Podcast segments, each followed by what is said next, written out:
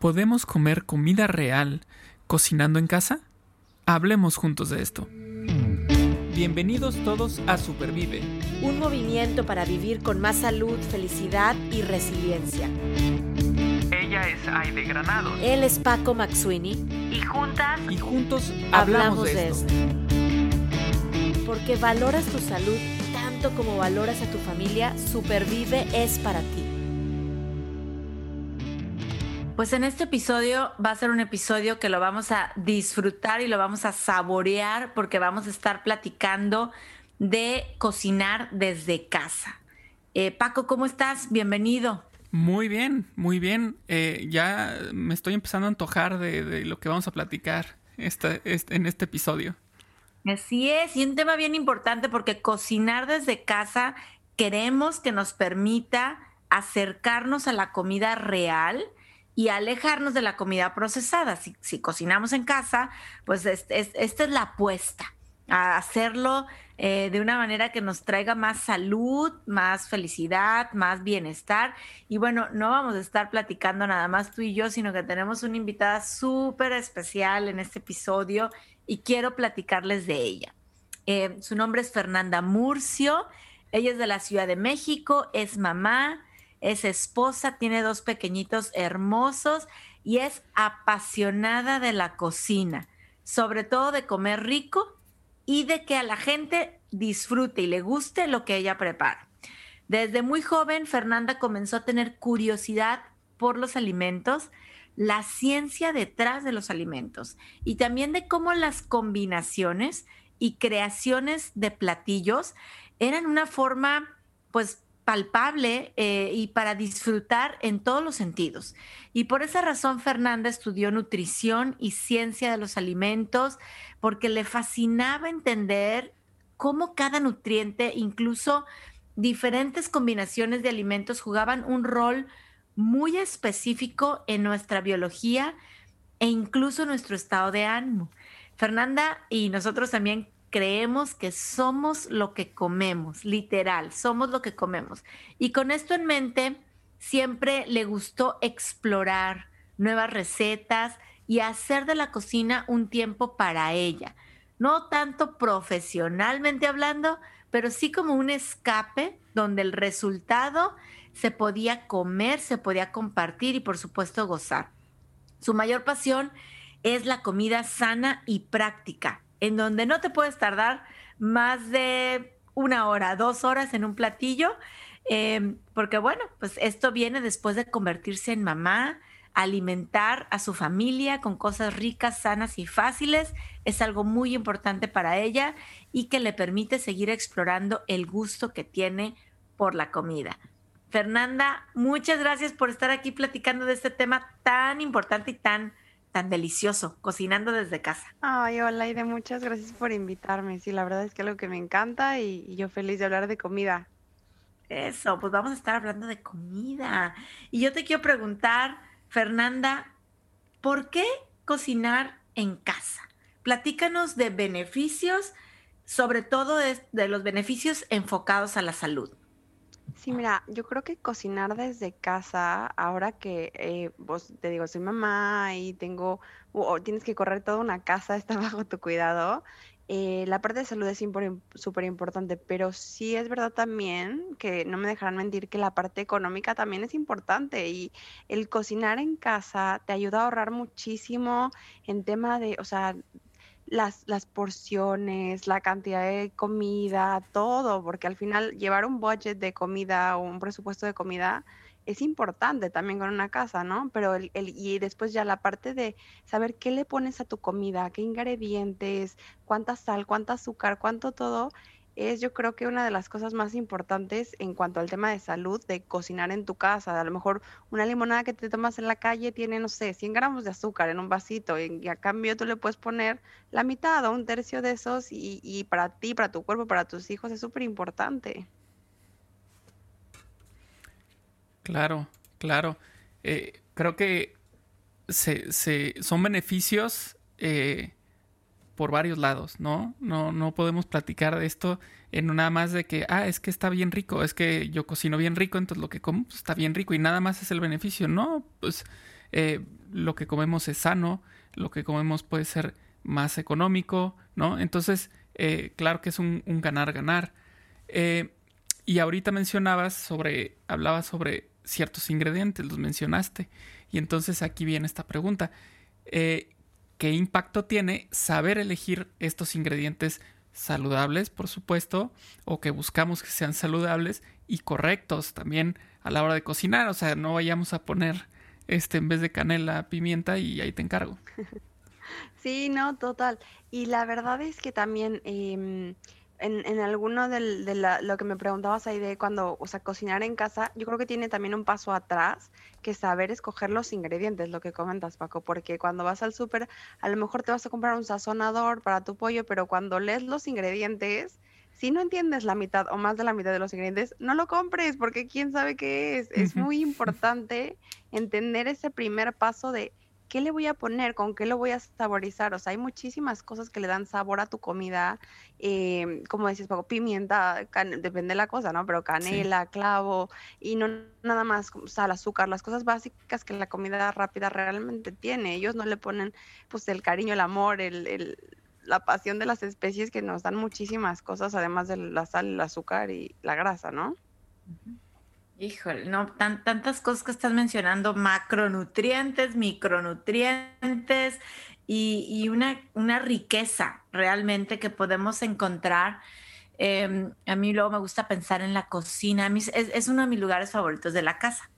Y, me identifico con cuando leía tu, tu, tu presentación, porque, pero para nada lo hago de manera profesional, nadie me ha enseñado, me, metí, tengo amigos chefs y apasionados por la cocina, pero, pero me gusta el, el, el probar a hacer cosas, el aventarme a hacer cosas sin recetas, este, y si no me sale la primera, pues es como un laboratorio, yo siempre digo, la cocina es como un laboratorio y me siento en, en, mi, en mi elemento, como dice, ¿no? Sí. Eh, platícanos, Fernanda, en tu caso, ¿cómo nació esta pasión? Porque sé que has trabajado, ahí decía, estudiaste ciencias de los alimentos en México, en Estados Unidos, incluso en España, relacionado con los alimentos.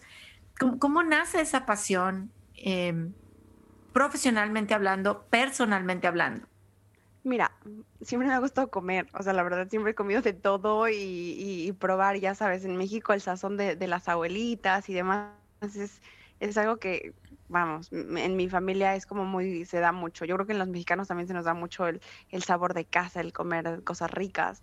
Em, y, mi, y mi familia, mi, mi, papá trabajó muchos años en industria de alimentos, entonces yo creo que también ya lo traía y ya más eh, joven empecé esto, lo que tú dices, eh, de experimentar en la cocina y probar nuevas recetas, e incluso recetas de otros lugares del mundo, porque hace 20 años 30 años no había tantas, este, que comidas tailandesa, que comidas de todos lados del mundo y el poder empezar a preparar y experimentar fue algo que me apasionó mucho, sobre todo durante mi carrera, el poder meterme sábados con tiempo. Yo creo que la cocina tiene como dos lados. Eh, la parte de pasión, si es que te gusta, y luego la parte práctica, porque lo que decía Luz al principio, de no te puedes tardar una hora o dos horas en el día a día en tu cocina y a ponerte a experimentar, porque la vida no es así. Pero mi, mi pasión principalmente viene eh, en, en, lo divertido, en lo, lo, que estás diciendo ahorita, ¿no? En meterte, el experimentar, el probar nuevas recetas. Y, y, el, y lo, para mí el orgullo de, compartirlo después de, miren, yo lo preparé como niños chiquitos, ¿no? Cuando haces algo y qué rico me quedó, o chins, me pasó un poquito este, que sé, el, jengibre, la próxima le pongo menos, pero el ir aprendiendo es algo que, que yo creo que también es algo que se tiene que disfrutar cuando cocinas. Me, me hiciste recordar cuando Paco, voy a, voy a, ventanear a Paco. ¿Puedo, Paco? Sí, por supuesto. Aquí somos libros abiertos. Paco, ¿verdad? Sí. Eh, pues es superviviente a esclerosis múltiple, ¿no? Entonces parte de su protocolo en dieta es gluten free y me acuerdo súper bien que nos mandaba la foto del el pan que hacía. ¿Cuántas veces hizo un pan? Este salió apachurrado, este salió esponjosito, este. Pues me imagino que ya llegaste a una receta de buen pan, Paco, ¿o no? Sí, eh, sin embargo, todavía se puede seguir encontrando... Eh, la receta ideal. Mejor. Sí, sí, sí. Yo creo que esa es, esa es la cuestión, o sea, seguir, estar, tenemos la oportunidad de seguir buscando, ¿no? Este, la mejor opción para, para nuestras preparaciones. Y ahorita que, mencionas esto y de acuerdo a lo que está diciendo Fernanda, este, creo yo que esto tiene que ver también con esto de la cocina, con em, este término de serendipia, ¿no? De repente sucede esto, que estamos cocinando algo, resulta que no tenemos por alguna razón el ingrediente que necesitábamos, pero hay otros similares y decimos, bueno, ¿y qué pasa si le pongo este? ¿No? Y es cuando empezamos a experimentar y resulta que decimos, wow, esto sabe muy rico, ¿no? Y entonces ya se convierte en parte de la receta. Entonces, eh, eso está padrísimo en, la cocina con la experimentación, estas serendipias que de pronto... Y claro, también hay otras que dices, no debí nunca haber hecho esto. Es que ese es el paso uno, ¿no? Yo creo que quitarte el miedo, o sea, cuando te vas a meter a la cocina, quitarse el miedo. Hoy en día que hay tantísimos videos, hay tantísimas recetas en internet y súper rápidos, prácticos que te pueden dar una idea o sea, métete sin miedo, que lo peor que puede pasar es que no te lo puedas comer y ya. Exacto. Exacto. Y, bueno, esto, esto que mencionas viene muy de la mano con lo que te iba a decir ahorita. ¿Cuáles son los principales obstáculos que, se nos pueden presentar? Eh, sabemos que hay tiempo, presupuesto, pero, por ejemplo, que no nos animemos o no nos demos permiso de atrevernos, no sé, pero ¿qué otros obstáculos conoces tú? Mira, justo, yo creo que es, o sea, el primero sería el mental, ¿no? De, no, es que no sé cocinar, yo no sé cocinar, yo no sé cocinar. O sea, no hay que, como todo, hay que entrarle, eh, probar, lo que te digo, de los videitos que hay ahora en YouTube, hay miles, o sea, de lo que quieras. Empieza con cosas sencillas, a lo mejor me encanta el arroz, pues búscate una de arroz sencilla. E, esa es otra, buscar, eh, o sea, para superar obstáculos, o sea, recetas que te gusten, cosas que te sientas familiarizada, eh, no quieras empezar con una masa de croissant que tienes horas que estar en la cosa, no, hay que empezar como todo, por poquito, o sea, otros obstáculos, yo soy mamá también y, o sea, el, tema de horario es, es una cosa brutal porque organizarte y demás, para mí la organización es clave en la cocina, ya cuando es la cocina, el día a día, el tratar de eh, tener un, un horario específico de ok, voy a cocinar por las noches, cuando ya, para mí, ¿no? Por ejemplo, es un, es un ejemplo, cuando ya todos se durmieron, es más fácil para mí y, hacer una planificación semanal para mí es la clave, la clave de, ese obstáculo. Eh, la parte de, de, presupuesto, o sea, realmente es que te sale más económico. O sea, ahí yo, yo creo que hay que quitarnos a veces esas ideas de, no, pero es que tal, tal ingrediente es más caro. O sea, un salmón te sale mucho mejor comprarlo en, en fresco y hacerlo tú que pedirlo en un restaurante, o sea, muchas cosas. Eh, a veces tenemos como ideas que son solo ideas, hay que darles este al lado y tratar. Claro, y ahorita que estás diciéndolo, es que lo, barato sale caro, ¿no? Eh, o, también lo que empiezo yo a pagar por un plato de un pescado, este, resulta que voy al supermercado y me compro la bolsa que tiene tal, o la libra o el kilo, y, que me da para toda mi familia, ¿no? Em, pero mencionas algo bien importante, ok, ya, ya vimos obstáculos y me encanta cómo pones soluciones, ¿no? Ahí está consultar en YouTube, buscar las recetas, hacer una planificación, tener el presupuesto. Em, y luego mencionaste que para ti es clave la organización. O sea, te conozco, tienes tu trabajo, eres, esposa, eres mamá. ¿Tienes algún truco o algún atajo, Fer, que nos puedas compartir para que realmente una semana digas, sí cociné desde casa? Porque eh, hablamos de organización, pero ¿cómo, nos podemos organizar? Porque a mí me pasa que cuando no me organizo, empiezo a, a, ver cómo mi alimentación no, no, ahora sí que no le di tanta prioridad. Pero cuando me organizo, en la semana súper bien. Cociné desde casa. ¿Qué trucos nos puedes comentar o compartir? Mira, para mí es muy efectivo desde el fin de semana planear toda mi semana, o sea, planear eh, qué, se qué vamos a comer durante la semana. Yo trabajo a tiempo completo, tengo niños chiquititos, entonces tampoco tengo mucho tiempo de cocinar todos los días algo diferente. Para mí lo más efectivo es comer dos días lo mismo, o sea, no te digo cinco porque sería súper aburrido, pero comer dos días lo mismo me ahorra tiempo porque puedo cocinar eh, una sopa para, pues para seis personas que nos alcanza perfecto dos días y lo mismo un pescado, una carne. Entonces, eh, desde el fin de semana lo planeo, planeo lo que se va a comer lunes y martes, em, em, miércoles y jueves, y luego el viernes lo, lo dejo como un poco como de, del de gustos. Por ejemplo, a mis hijos les gusta mucho pizza, entonces hacemos la masa de la pizza aquí, la decoran ellos, comidas un poco más este, relajadas, no tan estructuradas, pero también planeado. Y para mí el, cocinar la noche anterior me, me ayuda perfecto, ya tengo, eh, por ejemplo, los domingos en la noche, cocino lo que vamos a comer lunes y martes, se queda distribuido, listo para el día siguiente, si no lo vamos a llevar al trabajo, si, como sea. Pero el tener eso, solo realmente si lo veo, no cocino tanto, cocino dos días por la noche, y el viernes, que es como un día un poco más libre de, a ver, con mis hijos, ¿qué quieren comer? ¿Qué quieren experimentar? Pero, y eso también me ayuda, súper importante, a ir al súper planeando los ingredientes, porque si sé que necesito nada más 10 jitomates, pues no voy a comprar 8 y luego se me va a olvidar, tengo que ir al súper en la semana. Entonces ya llevo también un presupuesto, o que vas en el súper y si me antojo esto, si me antojo esto, y luego ni lo usas, o entonces, para mí eso es clave. Me ayuda a organizar mi tiempo y me ayuda a organizar mi presupuesto también, el tener la semana hecha ya el fin de semana. Claro, eh, yo creo que de este tip que decías, por ejemplo, de las recetas en, de videos de YouTube o de algún libro, revista eh, y planeación y demás, es, y lo digo por experiencia propia, es bien importante leer toda la receta completa antes de aventarse como el borras a cocinar. Porque les voy a platicar que cuando recién estrenamos este nuestra Thermomix, em, dijimos, bueno, ¿qué, ¿qué, podemos preparar el fin de semana? ¿no? yo creo que si acaso habíamos hecho una cosa antes, este, que, que no tenía chiste, ¿no? No sé si algún helado o algo así, ¿no?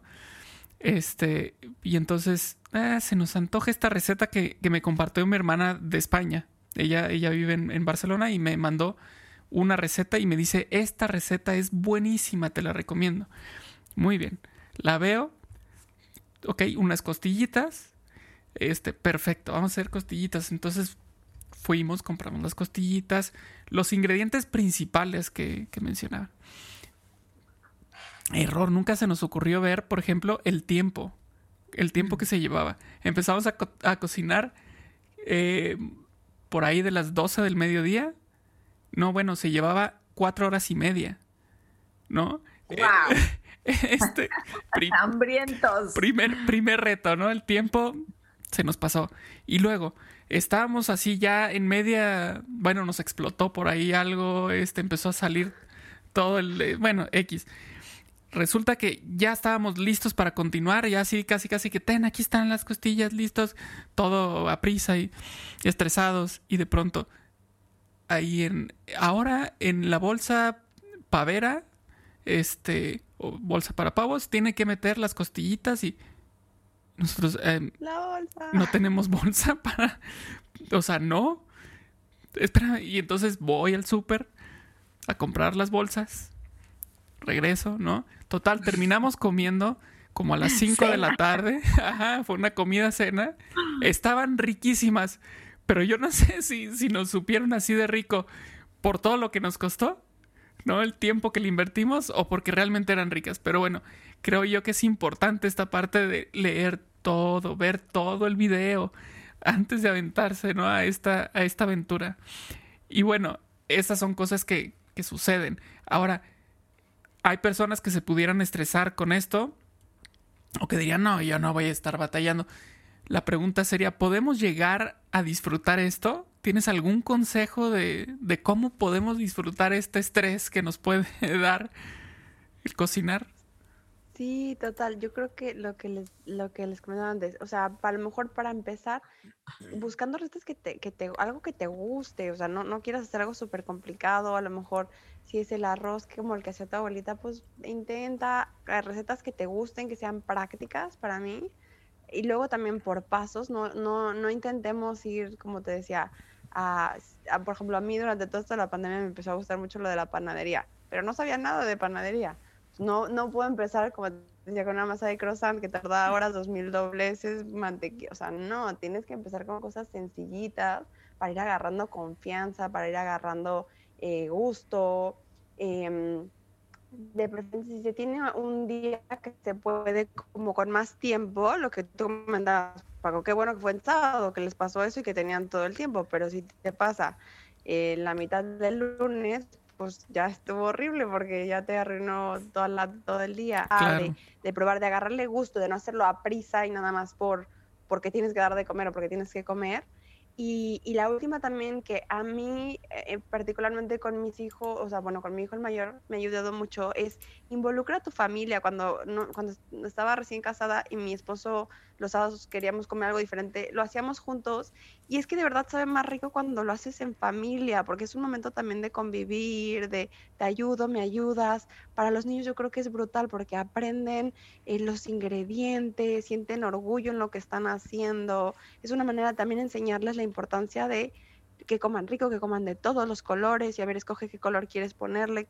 Ese tipo de cosas para mí son muy prácticos para empezarle a agarrar gusto y que no sea una actividad totalmente solitaria, especialmente cuando le estás aprendiendo y, quieres pues sentir cariño por esa actividad, ¿no? No, es total, totalmente educativo esos momentos, ¿no? Con, con los niños y, vemos cómo se animan incluso a, a probar más. Eh, me, me, animo a decir que como estábamos hablando también de ingredientes o de la lista del supermercado, llevarlos al supermercado que ellos también elijan qué van a querer, una fruta, una verdura. Yo creo que toda esa parte de sensible, de oler, de tocar, de saborear, eh, forma parte de la aventura de alimentarnos sanamente o más real. Em, Fer, una, una, ahí va una pregunta y una invitación. Cocinar desde casa, y ahorita estamos hablando a lo mejor de platillos, ¿no? Entonces cocinamos la sopita o la carne o el pescado, eh, pero hay cosas que comúnmente vamos y las compramos. No, voy a ponerte un ejemplo. Mayonesa, el aderezo, la salsa. ¿Qué, práctico voy, lo agarro y ya lo compré. Cuando son cosas que se pueden preparar desde casa, con tres, dos, cuatro ingredientes, ¿no? ¿Tienes tú alguna receta preferida, sencilla, que se pueda hacer en un molcajete, en una licuadora, en un bowl, en un plato con un mezclador que digas, ¿para qué comprarlo? Si yo lo puedo hacer aquí en mi casa y definitivamente siempre lo fresco, lo simple, lo natural, em, lo local, ¿verdad? Pues va a ser más real. Claro, no hay más nutritivo. Mira, todas las que comentaste se pueden hacer en casa muy sencillo y, hoy en día hay miles de tutoriales para hacer mayonesa, para hacer todo y es un, necesitas un procesador de comida y poco más, o sea, no nada. A mí uno de los grandes descubrimientos que me ha gustado mucho es hacer eh, ketchup para mis hijos, katsup. Eh, porque lo hago con tomates reales, con azúcar moreno, con clavo, con canela, con sabores y, especias que no son muchísima sal, porque si tú ves una etiqueta de, de la ketchup comprada en el súper, pues es un montón de sal, un montón de azúcar y eh, así de tomate o de pasta de tomate deshidratada que es... Y lo peor del caso a veces con color artificial, o sea que ni siquiera es roja por ser roja. no, además, sí, y, y, que los niños también aprenden esos sabores, o sea, al final se queda en su memoria, ¿no? De los, los, los sabores de comida rápida, de comida muy procesada y por eso luego es muy difícil hacerles el cambio a prueba las verduras, prueba la fruta, pues no, si eso es lo que registra su memoria. Entonces, eh, es una, es una receta súper fácil que llega jitomates, lleva un clavo de olor, media cucharadita de, de canela, yo le puedo, si, si, quieres te la doy en gramos, que la tengo aquí apuntada, eh, ¿La quieres en gramos idea o nada más como, así como... como... tú nos digas, ¿y jitomates cuánto? Te preguntaría. Vamos a poner, ¿los cocemos, no los cocemos? Vamos a hacer salsa katsup, salsa ketchup. Salsa ketchup, ajá, exacto. Espérame que me lo apunte aquí justo para compartírselas. Buenísimo, vamos a hacer esa salsita para todos. Y, y nos lo comemos con unos camotes al horno, con aceite de oliva. Uh, delicioso. Uf, qué rico. No, no, mira, 400 gramos de jitomate, que serían como 4 o 5 jitomates. Ok. Eh, uso 30 gramos de azúcar moreno, Ajá. 30 gramos de vinagre de manzana, Ok. media cucharadita de paprika, que también le da un sabor súper rico, Mm, Sí. media cucharadita de sal fina, Ajá. una pizca de canela y un clavo de olor. Wow. O sea, esos son los ingredientes. ¿Y coces los tomates o, O sea, qué? primero eh, licúas el jitomate y el azúcar, lo licuas muy bien. Después le agregas el vinagre, la paprika, la sal, la canela y el clavo. Y los pones a cocinar. A eso como 20 minutos los tienes que poner porque la idea es que se evapore mucho del agua para que te quede esa textura como más espesa de, De pasta. de la salsa katsup, ajá, exacto, de la salsa katsup.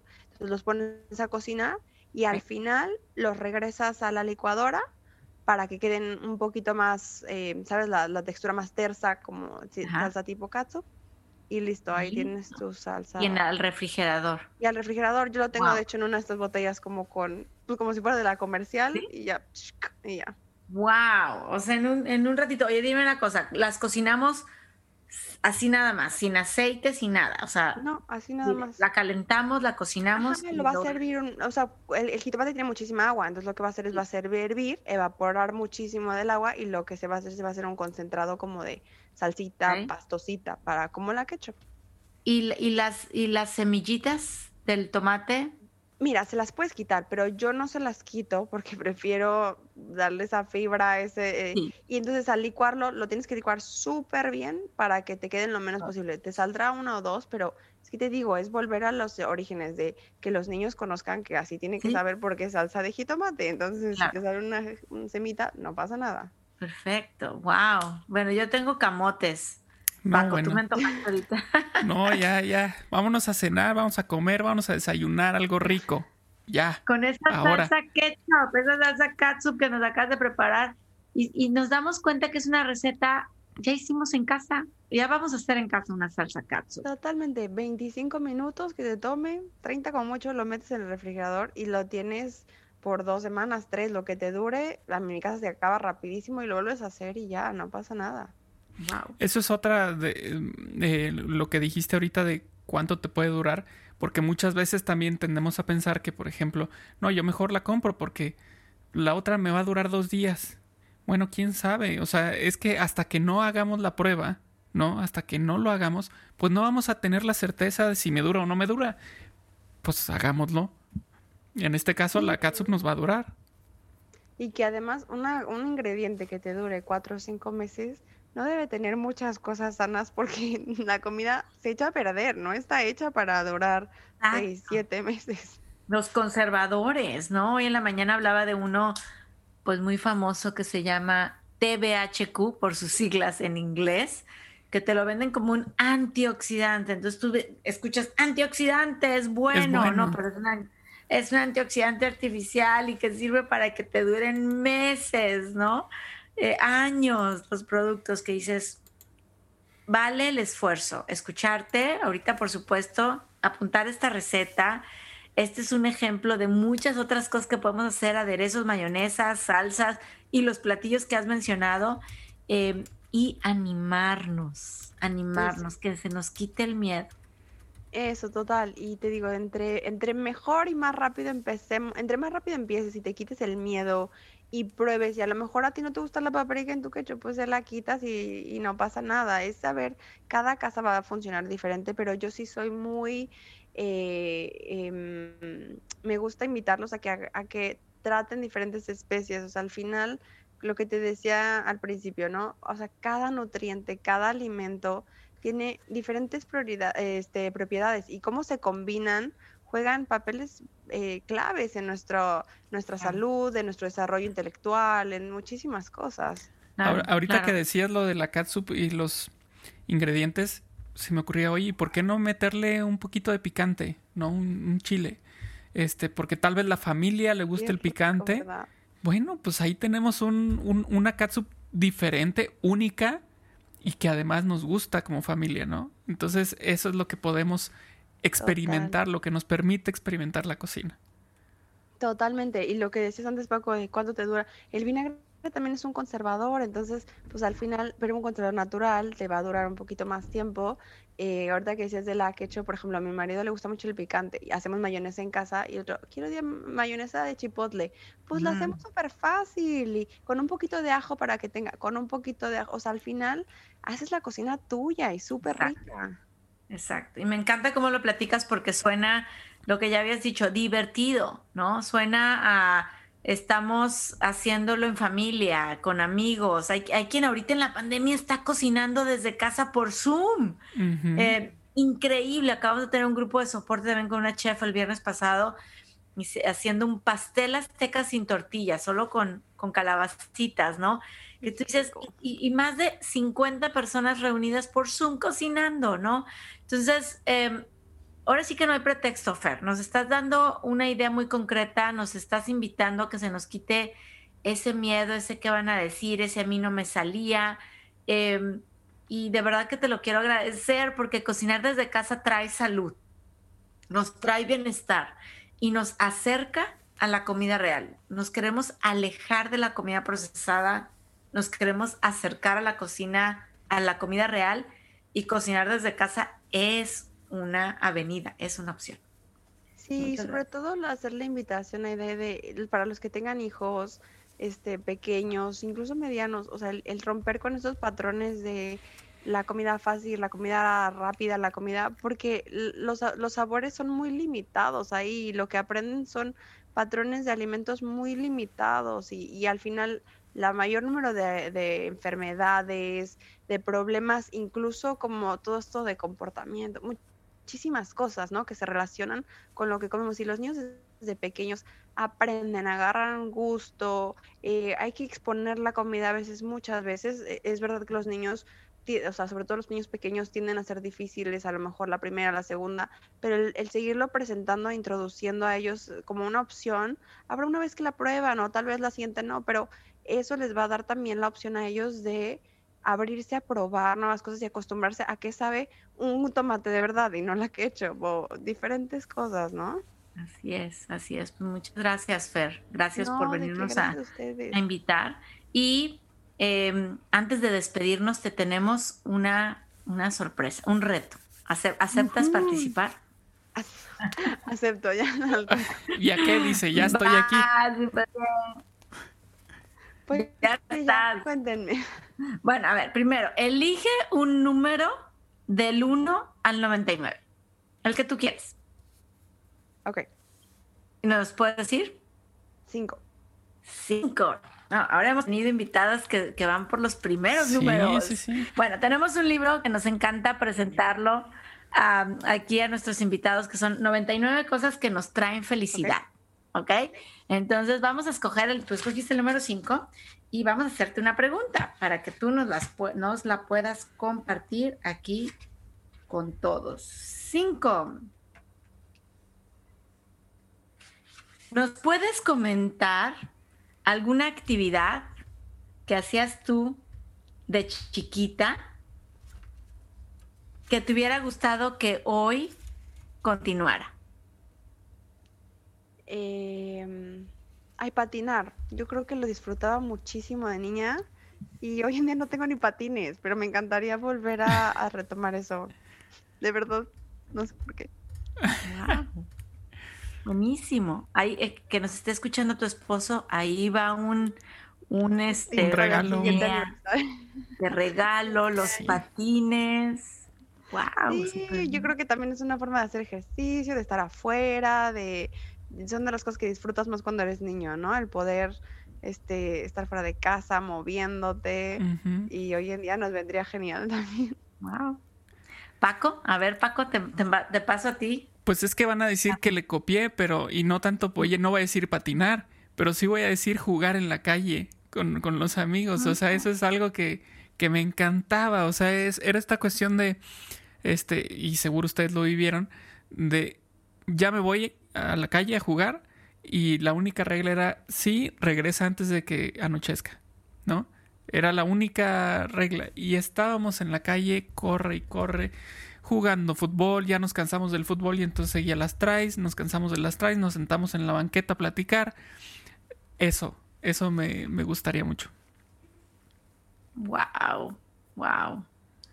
Yo no les quería copiar, pero. ¿Y tú? Patinar bueno, en la no, calle. no pensé en patines, sí pensé en, en jugar en la calle. eh, ¿No? Eh, también con, con toda la tranquilidad. Creo que lo que no nos daba tranquilidad eran los, los perros Ah, sí. que luego andaban sueltos. Y bueno, tuve por ahí algunos sustos, ¿no? Eso es lo, lo de, lo de jugar en la calle. Pero em, una de las cosas de jugar en la calle era que yo me acuerdo que mi abuelita materna se sentaba en su mecedora a vernos jugar. O sea, es- esa era toda la vigilancia que necesitábamos, ¿no? Eh, y me encantaba correr y subirme a las piernas de mi abuelita y que me meciera en, en- en su mecedora, que me cantara una canción y eso, híjole, daría cualquier cosa por volverlo a hacer. Claro. Oh Eso, eso que dices de, de, de los perros, también me acuerdo de los carros. Cuando estábamos jugando fútbol en la calle, había un encargado de quitar la portería, porque la portería se ponía con dos piedras, ¿no? En la calle. Entonces nomás decía, alguien decía, carro, carro, y entonces ya alguien agarraba la piedra, la movía hacia el costado, pasaba el carro, regresa a la portería a jugar, ¿no? Nada detenía. Muy bien, muy bien. Pues muy buen número. Escogiste Fer, nos hiciste pensar y, y bueno, ese, ese patinaje, ese jugar en la calle. Yo me voy a seguir imaginando meciendo, meciéndome con mi abuelita, eh, que nos traen más felicidad, más bienestar. Muchas gracias, Fer, por haber No, platicado de este importante tema. A ustedes, muchas gracias, qué gusto, ¿eh? Ojalá haya animado a alguien a, a meterse a la cocina. Seguro. Seguro. Seguro, Seguro. mira, nada más con la receta que nos diste, eh, seguro alguien dice, ah, yo la voy a hacer, pues, se oye bien fácil y bien rica, pues me la viento. Y está, y está. Es más, yo la voy a hacer. O sea, la, la voy a hacer. Es un hecho. Perfecto. Luego me cuentas, Aide. Claro que sí. Muchas gracias, Fer, por este espacio. Gracias, Paco, también. No, gracias a ti, gracias Fer, y nos estamos escuchando la siguiente semana. Por lo pronto, pues recomienden, compartan, dis- sigan disfrutando del podcast de Supervive y bueno, veremos de qué trata la siguiente semana. Hasta el próximo episodio. En el próximo episodio hablaremos juntos de cómo supervivir a la procrastinación. Supervive es posible gracias al apoyo de SVP Dallas.